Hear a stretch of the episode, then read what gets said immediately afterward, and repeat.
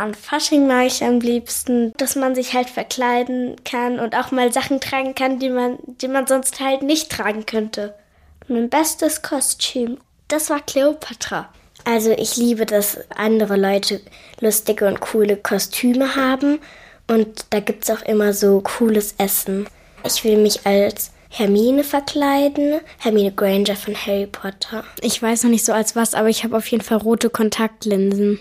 Mein coolstes Kostüm war, als ich mir in der Schule einmal als Art Geschäftsmann verkleidet habe. Ich glaube irgendwie so Hexe oder sowas. Ich glaube Schmetterling, da hatte ich so ein Hammerkostüm.